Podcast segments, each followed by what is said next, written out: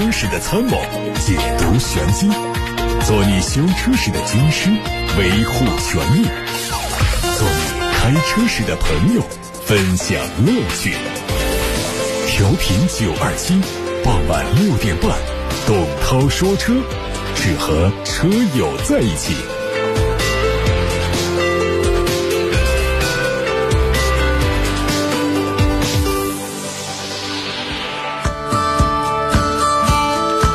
各位好，我是董涛，欢迎大家在晚上六点半到七点半听董涛说车。节目通过 FM 九二七、蜻蜓、喜马拉雅等平台同步直播，大家还可以通过蜻蜓、喜马拉雅、董涛说车微信公号、微博等平台收听重播。董涛说车栏目的特别安排是今天讲述兰博基尼的品牌故事，回答买车、选车、用车提问的互动方式呢，大家可以通过董涛说车的同名全媒体平台来实现。先看今天的资讯，头条：欧洲三月份新车销量雪崩，英国锐减百分之四十四，德国下滑了百分之三十八，意大利暴跌了百分之八十五。综合外媒报道，受新型冠状病毒疫情影响，英国三月份的新车注册量同比下降了百分之四十四点四。英国汽车制造商和贸易协会的最新数据说，三月份的新车注册量是二十五点四七万辆，同比去年减少了二十点三三万辆。除了英国之外呢，欧洲其他市场的新车销量也出现大幅度的下滑。根据德国机动车管理局的数据，三月份新车的登记量下降了百分之三十八，只有二十一点五一万辆。德国汽车制造协会表示，这是有记录以来的最大月度降幅。三月下旬，经销商关闭展厅之后，新车的登记数量开始大幅度下降。作为德国市场的领导者，大众品牌的销量下降了百分之三十五，奔驰下降了百分之二十八，宝马跌了百分之二十一，奥迪跌了百分之三十七，福特跌了百分之五十。德国汽车制造商协会已经取消了全年三百三十五万台新车的销售预期。在欧洲最大的汽车市场德国新车销量大幅下滑之际，其他市场的新车销量也有大幅度的下滑。三月份，意大利新车登记量下降了百分之八十五，来到了两万八千台的历史最低点。法国下降了百分之七十二，只卖了六点二七万台。西班牙是下降百分之六十九，销售了三点七六万台。央视财经报道说，此前已经有一部分车企宣布停产，而因为这个疫情蔓延呢，导致海外零部件供应短缺，使得这个停产的车企呢，在日本扩大到了八家。此前受新冠肺炎疫情的影响，海外需求是大幅度的减少。丰田公司四月三号对外宣布，停止爱知县和福冈县等日本国内的五家工厂的七条生产线的生产。丰田宣布的停产计划，可能最长要持续到本月十五号，这也包括雷克萨斯品牌的生产供应被迫中断。美国、欧洲等地区的汽车生产也宣布先后停止，导致海外零部件供应量下滑，加上消费需求在全球范围下降。日本地区的丰田、日产、本田、马自达、铃木、斯巴鲁、三菱和大发在内的八家车企，已经全部宣布将暂停日本国内的汽车生产。尽管对于日系品牌来说，这次停产并不是个别企业的决定或者是政府管控，但不可否认的是，这次的原因正是全球需求下降和零部件短缺所导致。外面说，最近有一家锂离子电池行业的专业信息提供商发布了一份报告，显示新冠肺炎疫情的爆发导致整个锂离子电池供应链物流放缓，并且已经危及到全球各地的生产和使用。到目前为止，虽然还没有太多关于电池原材料或正负极材料出现重大供应短缺的消息，但是数据显示，这主要是因为2019年行业供应过剩，刚好这段时间消除了一部分库存。但是运输限制和物流滞后等原因，是全球电池产业链上的人员都对原材料供应和向客户交付成品的能力感到担心。专注于矿业和能源研究的业内人士认为，全球物流都会随着疫情而变缓，企业可能会考虑到如何收紧供应链，以便从更近的地方获取零部件。同时，汽车制造商的电池制造本地化、电动汽车组装本地化等趋势都会加快，而这些将改变国际物流的游戏规则。外媒率先曝光了2021款宝马五系的测试照片。它最大的变化在于前后大灯。五系车型将配备全新设计的前大灯和尾灯，同时转向灯的设计也有调整。和三系的最新款相同，尾部的 LED 灯条从顶部移到了底部。尾灯和奥迪 TT 的设计非常接近。五系的前脸仍然是宝马经典设计的双肾格栅，并没有像四系、七系那样的用全新的家族款式增大鼻孔面积。因为是中期改款，它的内部设计都不会有大的变化，这符合宝马中期升级的一贯做法。不过，既然是升级改款，宝马会为它配上最新版的数字显示屏，还有 iDrive 信息娱乐系统，以及应用更多的安全技术。动力部分会延续现在的总成。不过，有传言说呢，明年宝马五系会推更强的五四五 E 插电混合动力版本。这个车会借鉴七四五 E 的配置，三点零升的六缸涡轮增压发动机加上电动机的总输出功率会达到三百八十八匹马力。新款奥迪 Q 七会在四月二十四号上市，和老款相比呢，它的配置水平有了大幅度的提升，而且售价不增反降，顶配最高降十二万左右。新款的 Q 七换上了奥迪 SUV 家族最新的八边形进气格栅，内部装饰条从横置改成了纵置，立体感更强。两侧大灯也换了新的款式，点阵式的 LED 日间行车灯点亮之后的辨识度会更高。内饰部分，它采用了奥迪中大型车上最新的风格，三屏布局营造出极强的科技感。作为中期改款，Q7 在尺寸上做了微调，车身的高度提升了2.5公分，动力继续是 2.0T、3.0T，而且全系满足国六排放标准。捷豹宣布了新款的 F-Type 正式上市，两种动力五款车型，指导价58万二到91万八。这次上市的是 F-Type 的中期改款，继续提供两门硬顶和双门敞篷两种车身。外观方面，前面是全新的进气格栅、前杠和前翻式的发动机盖，同时还用上了更加纤细修长的 LED 前大灯。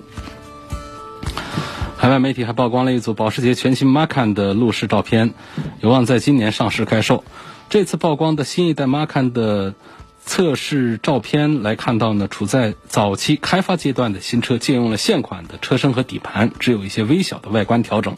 综合外媒发布的效果图看到，纯电动版本会借用 Taycan 的设计元素，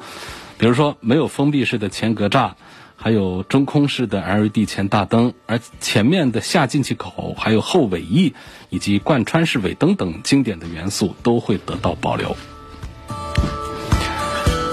探岳酷配。正式小批量生产了。同时，根据此前的消息说，新车未来的规划产量是每年六点五万辆。官方表示，为了适应年轻用户的需求，它会在整车内部、外部百分百的体现 R-Line 的元素，让它更加运动和时尚。作为本田全球最畅销的车型之一，飞度可以说是让大家都印象深刻。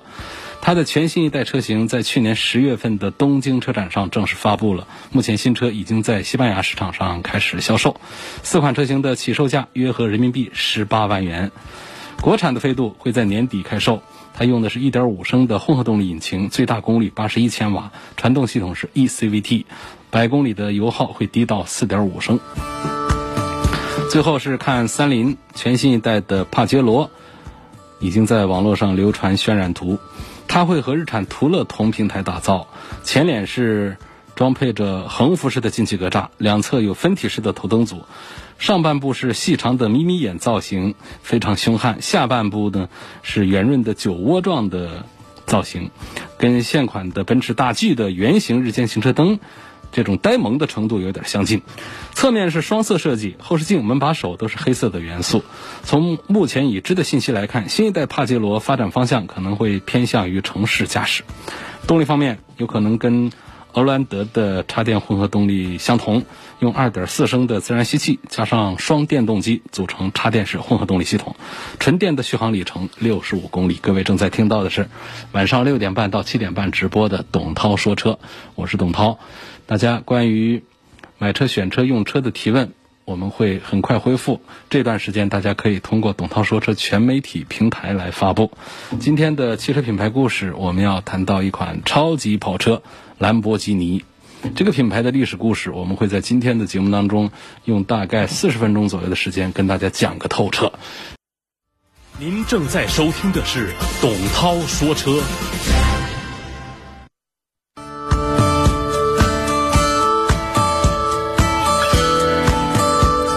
涛今天跟大家带来的汽车品牌故事，说的是非常让人激动的一个品牌——超跑兰博基尼。这个品牌呢，它推出的每一代所有产品都受到车迷疯狂的追捧，不管买不买啊，因为绝大多数、绝大多数人都买不起它啊，它暴躁，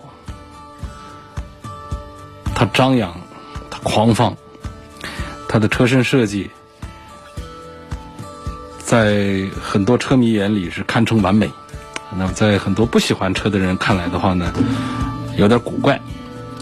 意大利最具声望的设计大师甘迪尼为他倾注了一生的心血，在棱角和线条完美的结合下，勾勒出非常具有力量感的艺术品。它就是兰博基尼，不是所有人都能够。驾驭得了它，但是它凭借着自身散发的最原始的气息，征服了全世界。今天就为大家介绍兰博基尼的发展历史，希望帮助朋友们更好的认识兰博基尼。兰博基尼公司的全称中文意思呢是意大利费鲁吉欧兰博基尼汽车股份有限公司。那么这个公司的名称当中就有兰博基尼的创始人的名字，费鲁吉欧·兰博基尼。费鲁吉欧·兰博基尼是一九一六年生人，他出生在意大利北部。年轻的时候，他曾经是意大利皇家空军的一位机械师，因为工作原因呢，他对机械原理非常熟悉。二战之后啊，大量的军用物资被遗弃。那么，菲鲁吉欧兰博基尼就开始用这些剩余的军用物资制造拖拉机。对，没错，不是汽车啊，拖拉机，并且成立了最初的兰博基尼公司，主营业务是制造拖拉机，还有燃油器和空调。二十世纪五十年代中期，因为对机械和机械制造的精通，以及非常具有商业头脑，这兰博基尼公司就成为当时最大的农用机械制造商。事业成功的菲鲁吉欧·兰博基尼本人非常喜欢跑车，他拥有包括阿尔法罗密欧、啊玛莎拉蒂、奔驰等等多款名车。一九五八年，兰博基尼拥有了自己的第一辆法拉利250 GT，而他最终转为制造自己的汽车，也是源于自己所拥有的那一台250 GT。目前流传的最广泛的一个版本呢？是有一天，费鲁奇欧·兰博基尼跟恩佐·法拉利，对，就是法拉利的创始人恩佐，他们俩呢在那儿谈这个法拉利250 GT 的缺点，恩佐·法拉利就对，呃，兰博基尼说，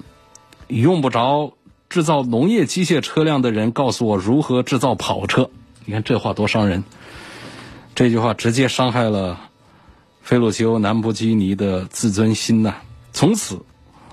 兰博基尼就开始研究属于自己的跑车了。那么另外一个版本的传说呢，就更具有真实性一些。这个呢是经由兰博基尼的儿子，嗯，口述的，说驾驶 250GT 的兰博基尼，呃，这个投诉法拉利这个离合器出现了问题。导致比赛车辆失控，误伤了观赏赛车的民众。但是呢，恩佐·法拉利先生啊，非但不理睬，还告诉兰博基尼先生说：“你没有能力驾驶250 GT，你只适合开农业机械车辆。”后来啊，兰博基尼先生就在自己家公司的仓库里找到了一个合适的备用配件，改装就解决了法拉利250 GT 车上的这个离合器问题。从此之后呢，他啊开始考虑生产可以满足自己需求的跑车，比法拉利更好的跑车。因为呃，兰博基尼是属于它是属公金牛座的，他又非常喜欢公牛，而且公牛呢又可以诠释兰博基尼本人以及整个公司孜孜不倦的精神，所以兰博基尼呢便以一头愤怒的公牛作为徽章，就是后来的商标 logo 了，就代表了兰博基尼挑战极限、高傲不凡啊这个这样的一些品牌特点。同时呢，也意呃寓意着这个公司产品都有着狂牛一般的实力。兰博基尼开始召集属于自己的设计团队。第一个兰博基尼车的底盘是由来自法拉利的工程师和一些大学毕业生组成的团队打造的。这个底盘的改进版本呢，呃，是用于兰博基尼的第一款跑车 350GTV。你看。说到这儿，我们是不是有一种似曾相识的这种感觉？就是我们国内是不是有很多自主品牌的车型，在最开始造车的时候都是抄别人作业，拿别人车过来，这个用别人底盘，这个用别人家的发动机、变速箱，然后自己做个外壳，外壳也比较像别人，然后自己立一个自己的商标，就造成了自己的第一代产品，甚至第二代产品都是模仿起家的。这兰博基尼呢，它其实就是。呃，从这个法拉利的呃车上学来的。一九六三年，兰博基尼的汽车工厂在意大利正式成立了，并且在当年的车展上，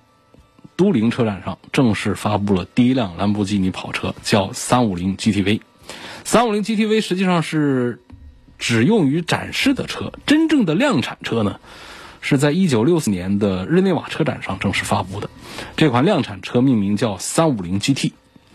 量产版采用了重新调教的底盘，用 V 十二发动机，最大功率两百八十匹马力，这跟我们现在那些二点零 T 的四缸机是一个水平了，因为那是在一九六四年嘛。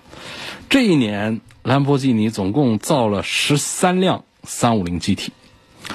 而为了和法拉利展开竞争啊。三五零 GT 的定价要比同级别的法拉利车型便宜。这款车随后生产了两年，总共产量为一百二十辆。一九六五年，工程师对三五零 GT 的 V 十二发动机做了改进，让最大功率上升到了三百二十匹马力。这款发动机用在了四零零 GT 上。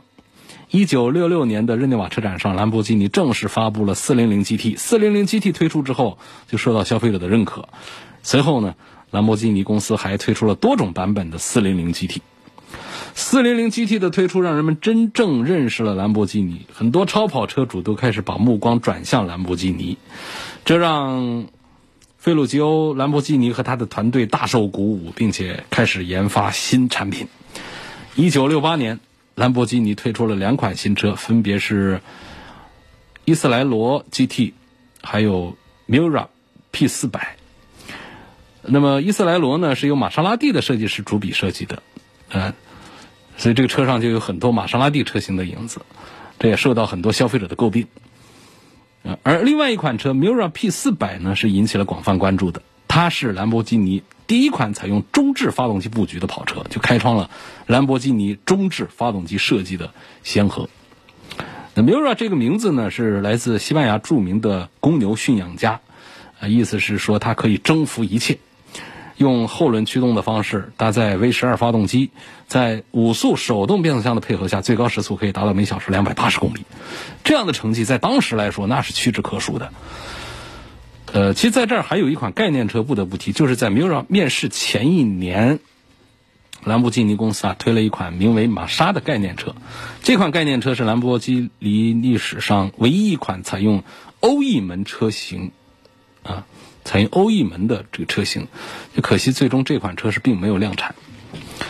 一九六九年，兰博基尼推出了名为 Mura J 的这个赛车，这款车只造了一辆。嗯，兰博基尼当时的运转已经非常的艰难，所以这个车生产之后呢，就没有能力继续生产。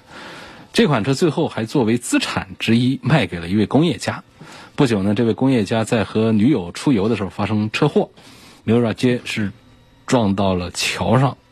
然后油箱还漏油，车也炸毁了。但是 Mirage 留下的数据是惊人的，它的最高时速是达到了每小时三百二十公里，零百加速时间三点六秒钟，最大功率有四百三十七匹，这样的成绩，就在现在来看也是值得骄傲的。到了一九七一年呢，这个拖拉机公司啊就开始经历财务危机了。兰博基尼拖拉机的最大客户一个南非的进口商取消了跟兰博基尼的长期合同，取消合同就让兰博基尼的销售受到极大的损失。一九七二年，费洛吉欧兰博基尼在无计可施的情况下，把兰博基尼拖拉机公司卖给了意大利农业设备制造商，并且专心经营兰博基尼汽车公司。但是汽车公司也因为逐渐失去了资金支持。车型开发的速度啊，逐渐的放缓。虽然是财务上出现了困难，但是兰博基尼仍然是在一九七四年推出了兰博基尼历史上最重要的库塔什车型。这款车呢，呃，是由甘迪尼主笔设计的，车身很低矮，开始出现棱角分明的设计，让它的外形非常具有攻击性。动力方面，最初用的是4.0升的 V 十二，随后上了5.0、5.2。库塔什一直生产到1990年才停产，总共生产了2042辆。此后，菲洛吉欧兰博基尼不停地寻求资金支持，来支撑兰博基尼汽车公司的运营。1980年，兰博基尼汽车公司宣布破产，而来自。瑞士的米兰兄弟公司收购了兰博基尼。一九八五年，兰博基尼推出了一款越野车 LM 两百。那相信喜欢兰博基尼的车迷对这款车就非常熟悉了。这是兰博基尼历史上推出的唯一一款量产的越野车。那，其实，所以我们现在这个说到兰博基尼的这个 SUV。啊，Ura 的时候，呃，还还在，呃，有一些说法说这是兰博基尼推出的第一款这个 SUV。实际上，我们把这个 SUV 的和越野车的这个界限把它模糊掉之后呢，应该说兰博基尼在几十年前，啊，几十年前就制造了这个类似 SUV 的产品。那当时是叫越野车了，叫 LM 两百。其实呢，这个这个代号 LM 二零零的这个车呢，是源自于二十世纪七十年代末的一个军用项目。它的原型车呢是兰博基尼的猎豹。那么这个车呢，它看起来呢，这个 LM 啊，这个像一个代号。实际上呢，它的意思呢是兰博基尼军用车啊，这么一个呃简称。这也是它的一个第二次的一个。尝试，这个车第一次亮相的时间呢是七七年的日内瓦车展。为了能够得到来自美国军方的合同，兰博基尼完全是按照高战略机动性、高战术机动性、高防护性、高隐蔽性组件结构的这个军用标准设计的，拥有非常完美的机械性能和越野能力。但是兰博基尼并不幸运，他们提供的样车在美国加利福尼亚沙漠的军方测试中撞毁了，它的残骸也被遗弃在那儿。那美国军方就认为，这个你测试失败啊，你这车不行啊，就把目光转向了本土公司。但是呢，兰博基尼并没有放弃开发越野车的计划。然后在八一年的时候呢，以猎豹为蓝本的 LM 零零幺车型问世，那是一部四点七升排量的 V 十二汽油发动机，啊，它最高功率有三百多匹马力。那么在八六年推出最终量产车之前呢？兰博基尼是推出了多款测试车型，最终这个 LM 零零二定型，它用的是经过工程师精心调教的五点二升的 V 十二发动机，配上了 ZF 公司的变速器。为了保证这款车能够应付恶劣的环境，它被设计成可以采用最低标号的汽油，并且提供了多重燃油过滤装置，来确保进入化油器的每一滴油都是干净的。同时，它还采用了一个体积很大的散热器。来确保 LM 零零二能够有足够的散热能力，再加上高效的空气滤清器，让它能够完全适应撒哈拉沙漠的恶劣气候。自重将近三吨的 LM 零零二的这个百公里加速只需要七点七秒钟，最快能开到每小时二百零八公里。这样的性能表现，在当时的越野车当中是独一无二的。而在拥有极好的这个公路性能的同时，它也有非常强大的越野能力，这就让它的制造成本非常高。然后在九三年停产的时候，这车总共才生产了三百二十八辆。一九八七年四月份啊，对这个资金需求很大的兰博基尼再次被转卖，这次的买主呢是美国克莱斯勒。一九九零年，一款全新的跑车推出，这是一款用来替代猎豹的全新车型。兰博基尼为了表现这款车的彪悍，为它起了一个非常特别的名字，叫“鬼怪”。这是当时最快的量产超级跑车。动力方面用的是5.7升的 V12 全铝发动机，然后这 V12 上还用了很多先进技术，包括双顶置凸轮轴和多点燃油喷射，让这台发动机可以达到492匹马力的最大功率，零百加速3.95秒钟，最高时速轻松过300。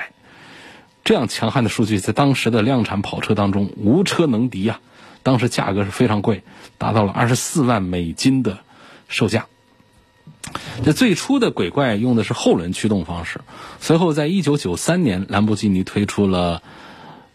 另外一款产品，啊，叫 W SV。兰博基尼对这款车的这个动力做了重新调教，让它的最大马力升到了五百匹，这是一个坎儿啊，五百匹以下。已经比较快，但五百匹以上在当时，那就是非常强悍的。然后驱动方式还是后驱，来提高它的操控乐趣。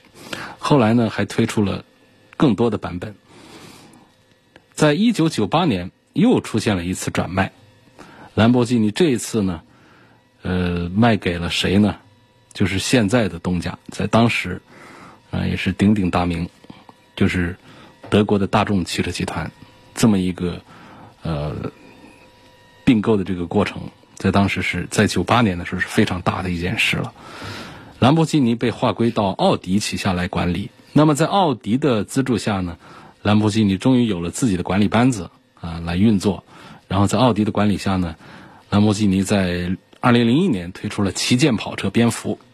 蝙蝠用的是中置发动机的布局，而且是全轮驱动。呃，用上流线型的车身设计，视觉效果是很动感的。就那会儿呢，就是我们现在看到的大牛、小牛上那种直线条，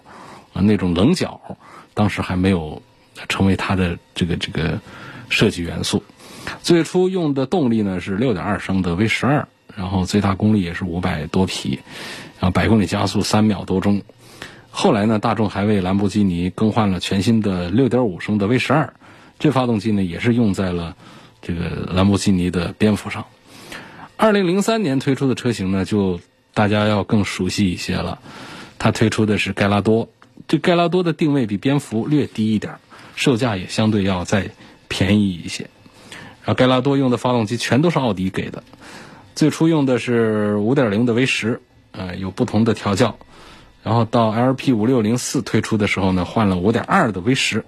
那这个发动机呢，也可以有五百五十多匹的马力。二零零七年，兰博基尼历史上最贵的跑车雷文顿问世了。雷文顿这个名字是斗牛场上一头公牛的名字。他在一九四三年的一场斗牛比赛里啊，就把一名非常有名的斗牛士给杀死了。那这头公牛啊，就由此出了名。兰博基尼为新车起雷文顿这个名字，意在表示这款车的凶悍和力量。雷文顿的外形就非常具有未来感，然后就是我们后来的这个设计的主流，就在那个时候就开始了。然后就是那种像隐形战机一般的外形，在精密的空气动力学的考量下，设计师用上了很多的。复合碳纤维还有钢材等等材质，用大量的直线、锐角、平面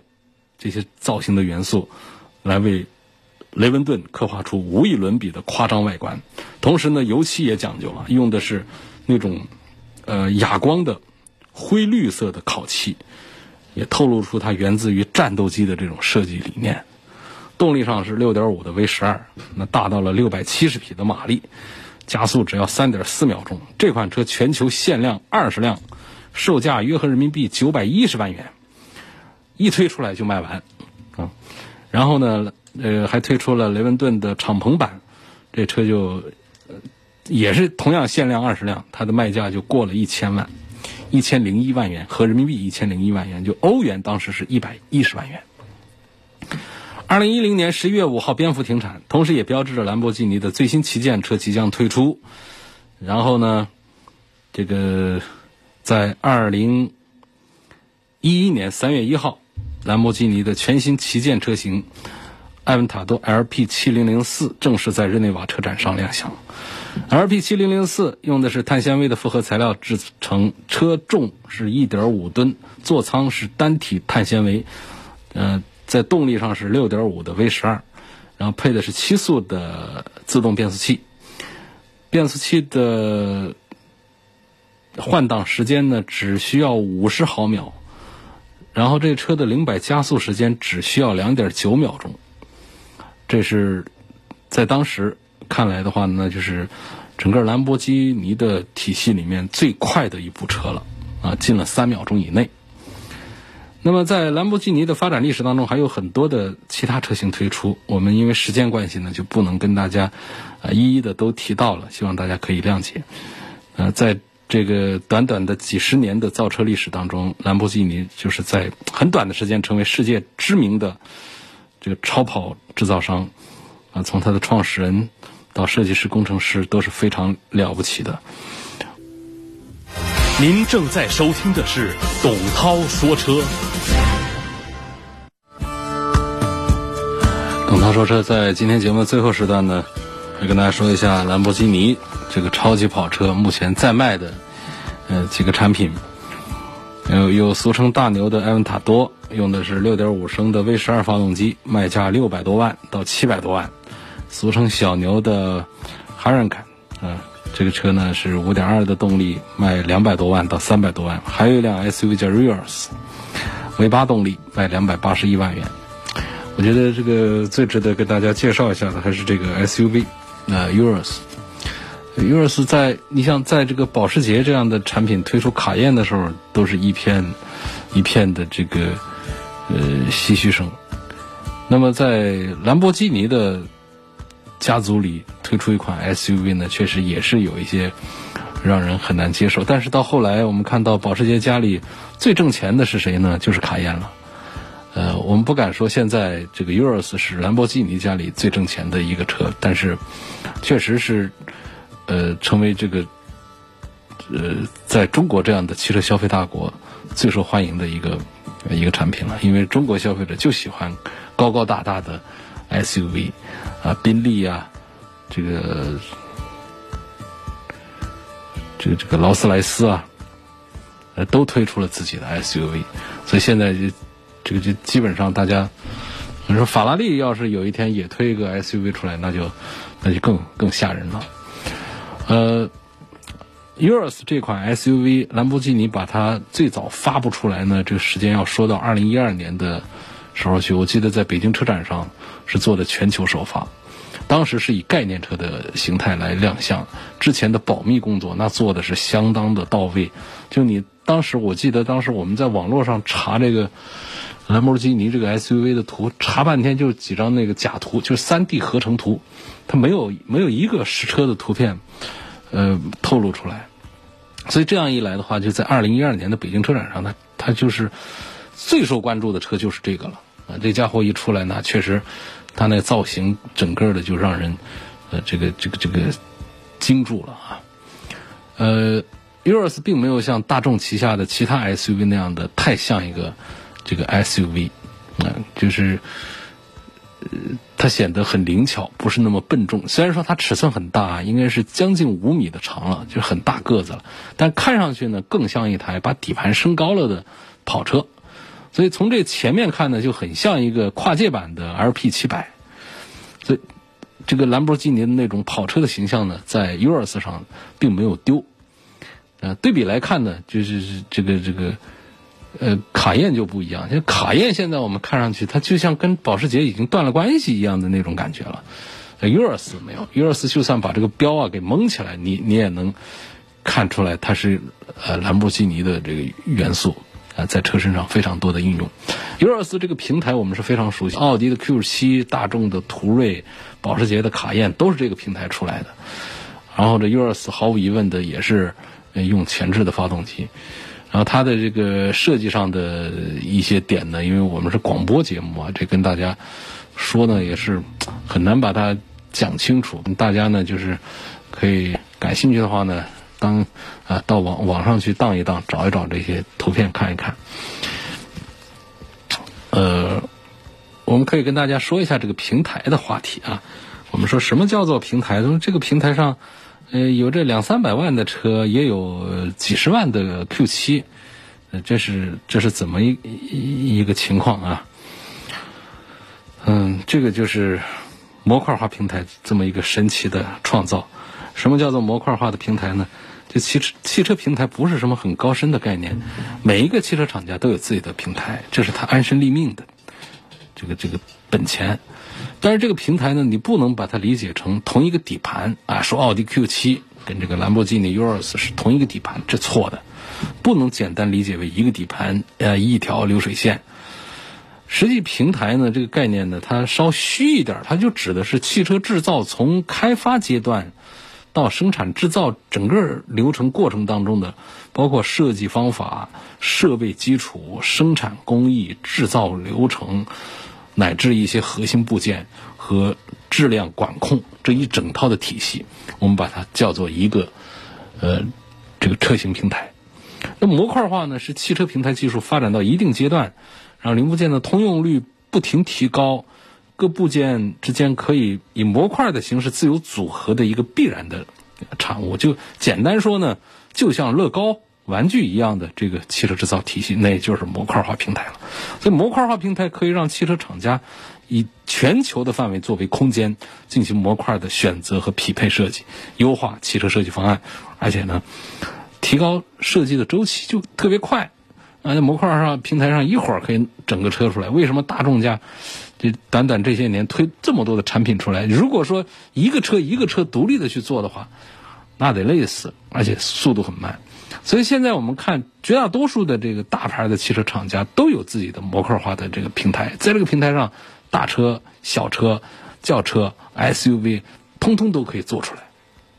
但是我们不能简单的把它说成啊，这是一个拉皮的一个车，这是一个。呃，这个这个这个长胖了的车，这这是开玩笑说的，它它本质上还是会有很多的区别。那我们说最先引入模块化平台的还是兰博基尼的大东家，就是大众了。那这个大众的 MQB 平台是属于这个这个这个很很知名的这个模块化平台，就取代了原来我们常说的 PQ 二五三五四六嗯这样的这个独立的。这个这个研发体系，在 MQB 平台上既能够做这个简比较便宜的紧凑型的车，像高尔夫啊、高尔夫七啊这样的，它还可以上中型车，这个迈腾还能够造跑车奥迪 TT，不同车型都可以贡献生产，大幅度的提高了生产灵活性，缩减了成本。嗯，那么它相对原来的 PQ 系列呢，在底盘结构上也有更多的灵活性啊，比方说它根据车车型不同，它可以有非独立悬挂，也可以上多连杆的。独立悬挂结构，这都是可以做到的。所以我们不能简单的把这呃兰博基尼的 Urus，它就是个奥迪 Q7 的一个底盘，呃，这个做了一个外形的设计，粘了一个兰博基尼的车标，所以它卖两百八十万是不划算的。我们呢花个五六十万买个奥迪 Q7 就是划算。但那确实是呃很划算啊，Q 七买的很就很划算。但是我们不能简单的把这两个车说成是一个车。嗯，好，今天就聊到这儿，感谢各位收听和参与咱们晚上六点半到七点半钟的董涛说车节目。今天的汽车品牌故事讲的是超跑兰博基尼。对这个话题感兴趣的又错过了完整收听的朋友呢，可以在明天。通过董涛说车的微信公众号、微博以及微信小程序梧桐车话，以及蜻蜓、喜马拉雅找到董涛说车专栏，来找到这些重播的。音频节目。大家关于买车、选车、用车的提问互动呢，是可以在董涛说车的全媒体平台上得到实现的。